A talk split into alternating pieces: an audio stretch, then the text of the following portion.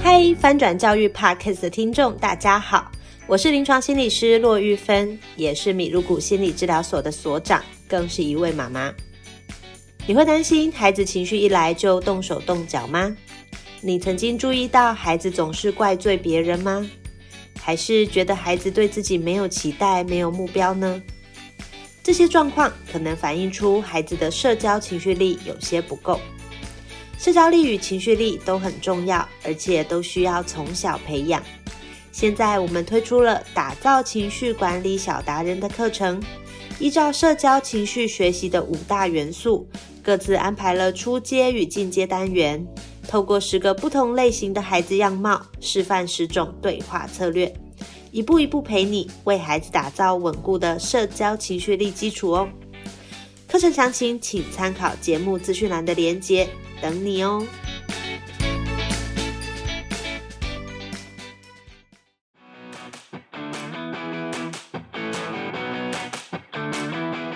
跨界达人走进教学现场，每集为你充电十分钟，让教师生活更 smart。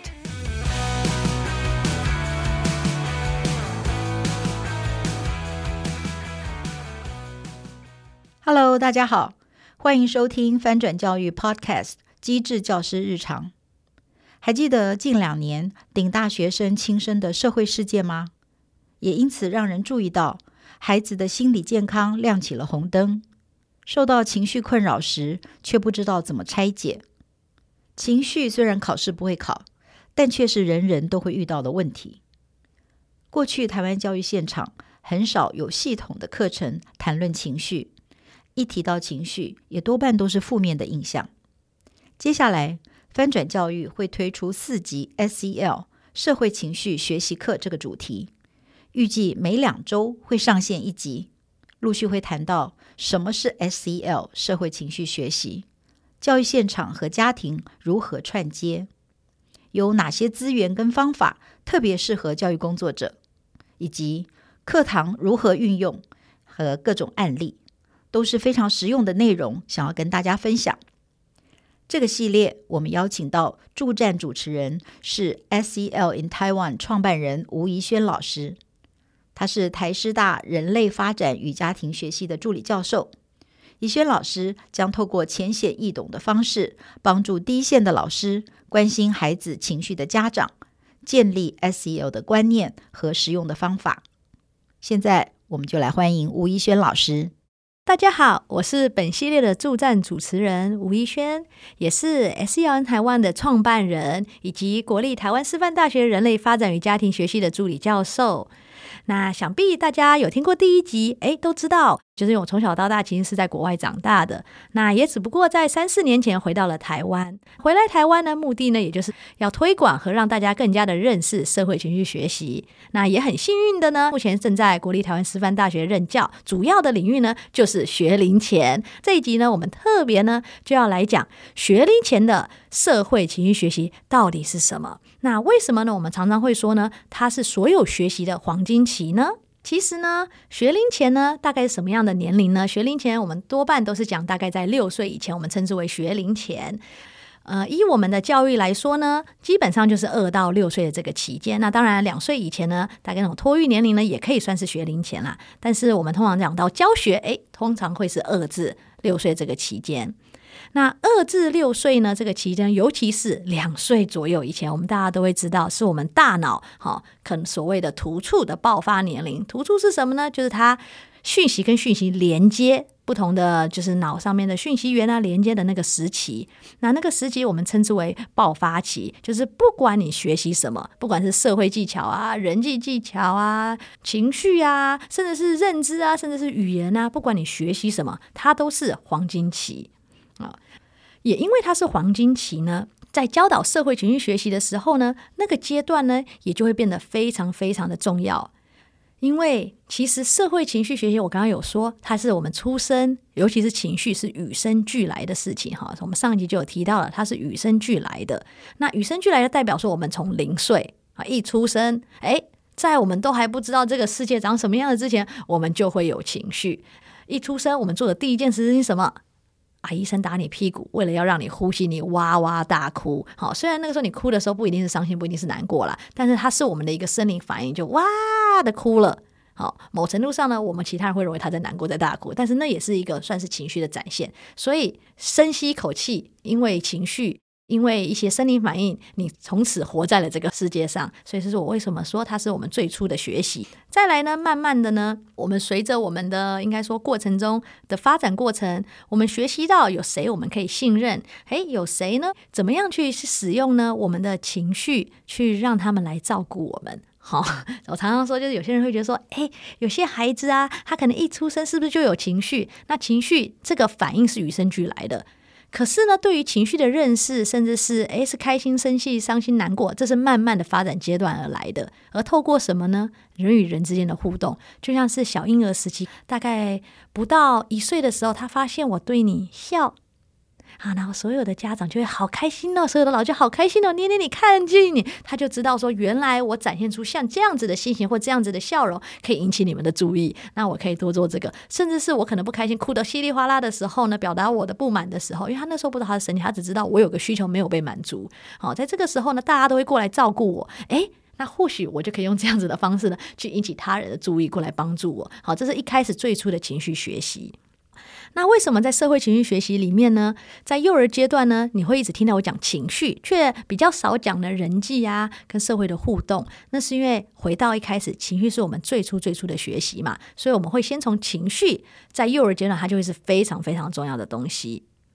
那他这个情绪呢，在幼儿阶段呢，孩子们要学习的是呢，我要怎么样子呢去觉察？表达跟理解自己的情绪，因为我可以透过呢，我觉察自己的情绪，我表达自己情绪的方式，和我去理解自己的情绪，甚至是呢，表达出来的东西去建立呢，去有时候我们可以说控制了哈，就基本上就可以知道呢，对方会是怎么样子对待我的，好，这算是一个关系中的建立了。所以情绪跟关系跟社会其实是分不开的，但我们会先从情绪来谈。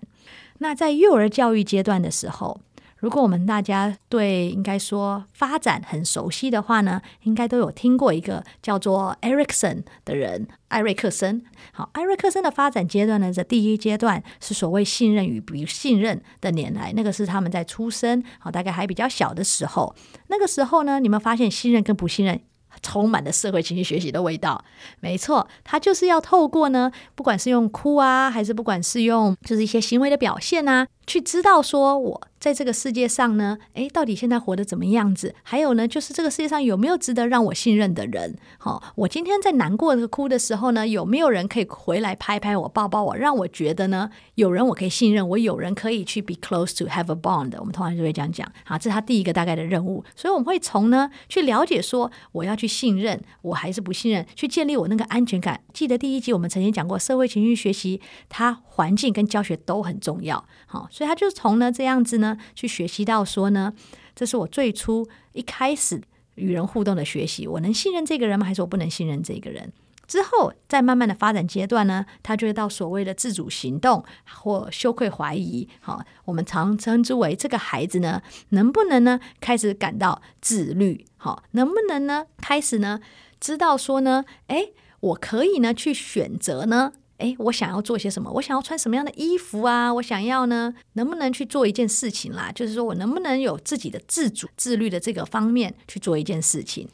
那社会群学在这里面也扮演一个很重要的角色，因为呢，这个孩子呢，如果呢没有建立良好的自主行动的话呢，他就会缺乏所谓的自信心，他就会做什么事情呢，都会开始呢会有点羞愧，好，他会怀疑自己呢，到底呢。能不能胜任这个工作？他会缺乏自信心。那这个呢，其实也透过呢人与人之间的互动啊，去交流，去得到。接下来一个阶段呢，我们可能会谈到的呢，就会是他最后的一个自动自发或主动与退缩、羞愧。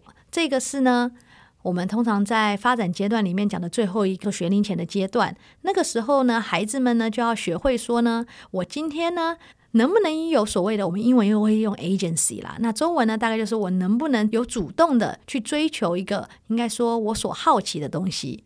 那我追求这个时候呢，是不是会被别人说呢？我是错的哦，I am wrong, you are bad kid。好，然后导致呢你去退缩。那基本上呢，这大概就会是他那个发展阶段最主要的三个目的。那为什么要很快速跟大家这种发展阶段？还不认识这个没有关系。好，只要记得说呢，学龄前它非常的重要。这就是为什么当我们在讲发展阶段的时候呢，有三大阶段，其实都在学龄前以前。好，它都在学龄前。而这个呢，影响的呢，就是。孩子们在最初最初的时候，是否能建立一个让他感到安心的环境？好，同时呢，又可以建立他的自信心，去做呢一些应该说他愿意家长们让他还有老师们让他去尝试的一些事情。那其实，在台湾呢，光是社会情绪学习方面的一些。应该说因素还有影响因子还有研究好，我们也做得非常非常的多。那你会发现说呢，我们一直在提倡学龄前呢是社会情绪发展的最关键的因素。那也是因为呢，呢我们就有发现说呢，如果在幼儿期间，好，我们如果没有家长或者老师没有正向的回应与陪伴，就是没有让我们的婴幼儿感觉到诶安全。哦，感觉到呢，他们的需求有被听见，甚至感觉到他们的情绪呢有被看见的情况下呢，他们未来的社会情绪的发展呢，应该说也会有很大很大的影响。好，会影响到很多。不知道大家有没有看过？就是我们四月四号，好，儿福联盟曾经出现了一个报道，他告诉我们什么？我们现在的小学生哦，因为他是小学高年级生，不快乐。大概是，他也不说不快乐，就是跟其他国家的平均比起来呢，较不快乐。好，但是然后也容易较觉得孤单啊、疏离啊这些因素。那其实这些因素呢，很多时候都是因为幼儿期间他们呢并没有发展良好的社会情绪的能力，甚至是呢他们在幼儿期间呢就觉得。没有感到安全，好，没有那么大的安全感。他们所需要的发展任务却没有达到的时候呢，就很有可能在他们小学的时候呢才会看到这些出现啊，更别提国中、高中了，好，甚至可能会影响到更多更多。所以幼儿时期影响是非常非常大的。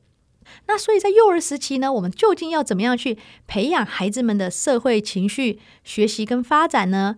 嗯，刚刚有提到嘛。就我们国立台湾师范大学有一个资料库叫 KIT 资料库，它其实是一个长期追踪的资料库，它专门就是在追踪呢我们幼儿的发展。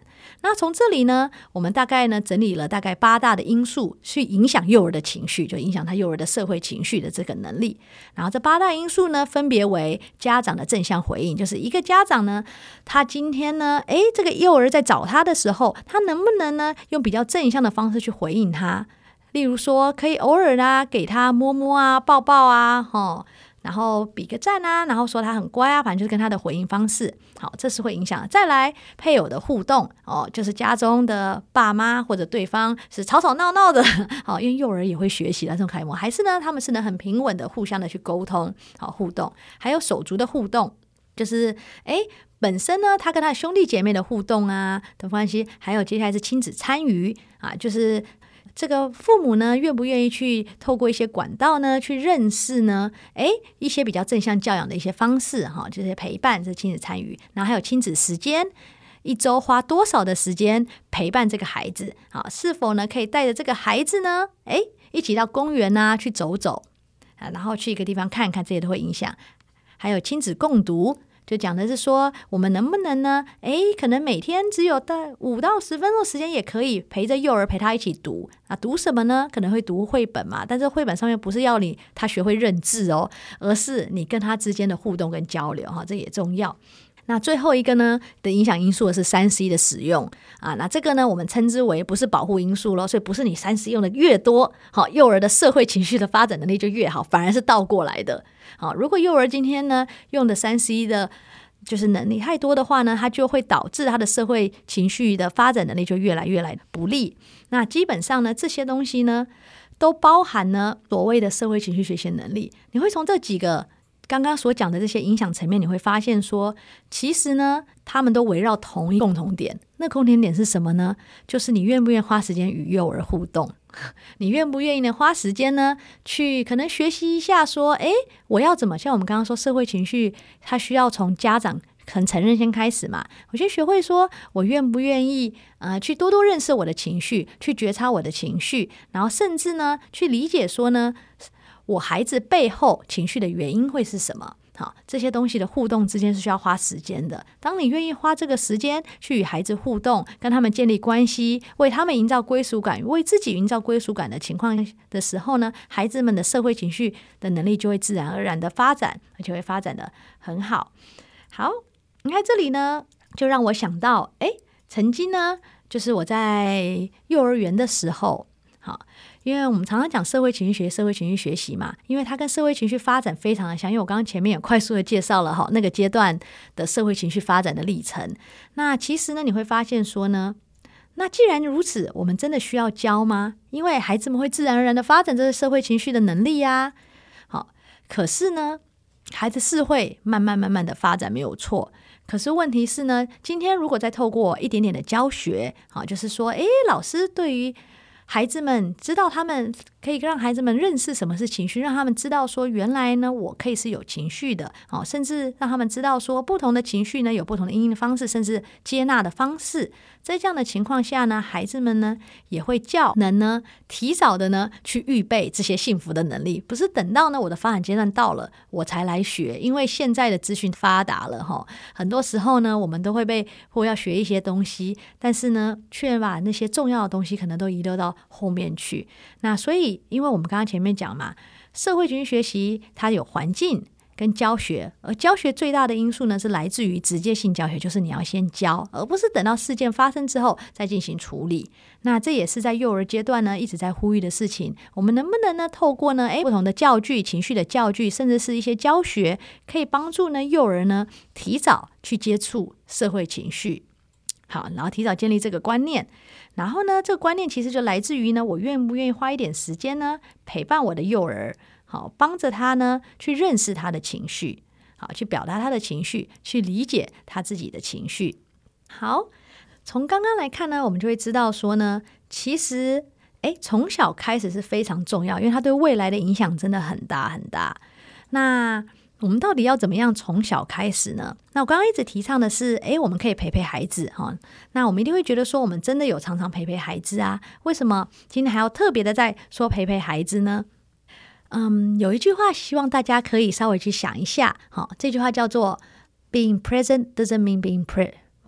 OK，它其实是一句英文字。好，它要告诉我们的是呢，在不一定真的在。就是我今天呢，可能呢，在孩子的旁边，因为我们很多时候啊，当然幼儿很小嘛，我们可能真的都不会让幼儿离我们太远，我们可能在旁边。